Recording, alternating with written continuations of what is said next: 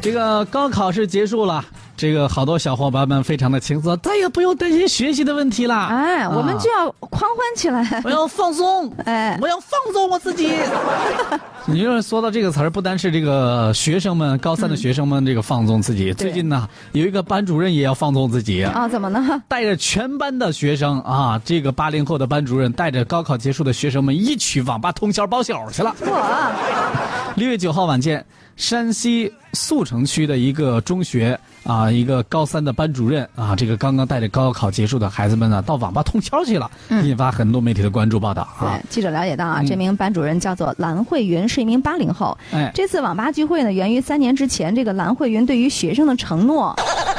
他说：“哎呀，我当时刚带六三三班的时候啊，嗯啊我就希望这三年学生们能够少去网吧，嗯，千万不要浪费这种上课时间。那是对啊，如果学生能够保证的话，嗯那么好，等高考一结束，咱们就选一个比较好的网吧，我带他们一块儿去嗯啊。现在算是兑现我的承诺了，哦，嗯，那这钱儿谁出的呀？我出呀，您出的？我出的。那这您把次这么多孩子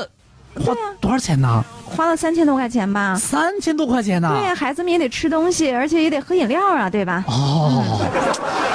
那老师您真破费了 呢。家长知道这以后咋想的？ 这个聚会的视频呢发到网络上之后，引发社会各界的广泛关注啊。对事实上呢，这并不是这位老师就是蓝慧兰她第一次组织他们的学生进行这样的集体活动。嗯啊、像但但是去网吧这种形式，她真的确实是第一次。对，因为八零后的他呀，经常在节假日的时候带学生们去吃饭，包场看个电影，六一儿童节还会给学生们买棒棒糖 吃。哎，真的，这个老师呢还是童心未泯，非常棒啊！教学当中呢，这个蓝老师也是非常注重学生的心理健康和教育的问题啊。嗯他告诉记者呢，这个蓝老师，呃，这学生说了，这个蓝老师平时比较活泼、积极阳光，平时呢对待学生都非常好。带我们看电影啊，参加各种活动，在跟他在一块儿的时候呢，感觉分裂非这个心里非常舒服。在教学当中呢，他也经常与学生谈心，比如说学习状况不好的时候，他会鼓励学生，哎，帮助他们把状态、状况、呃状态能够及时的恢复过来。嗯，那蓝慧云也说，他说六月十二号呢，他这个还会和这一届学生一起从学校出发骑行到上海。哇，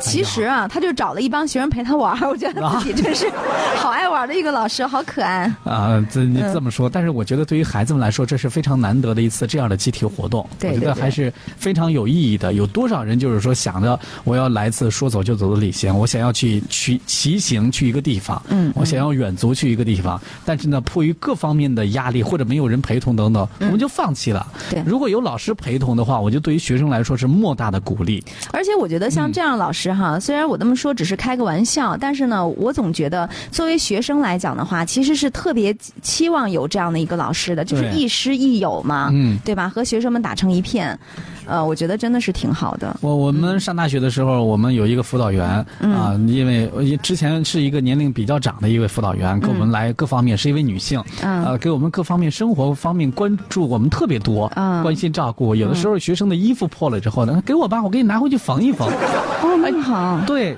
这个就是女性辅导员在平时生活当中的一些关心。嗯对突然有一天呢，因为工作的调整，我们这位辅导老这个辅导员呢，他就呃不再担任我们的辅导员，有一个大学刚毕业的一个老师、啊担任我们的辅导员，我们各种不服气。啊、后来发现跟这个年龄相仿的辅导员在一起，你交心会更加的能够是啊，说进去。对对对后来发现跟这个老师处的关系也挺挺好的。 嗯我觉得对于学生能够碰上这样的老师，我觉得是非常是一难种得福的。气啊，嗯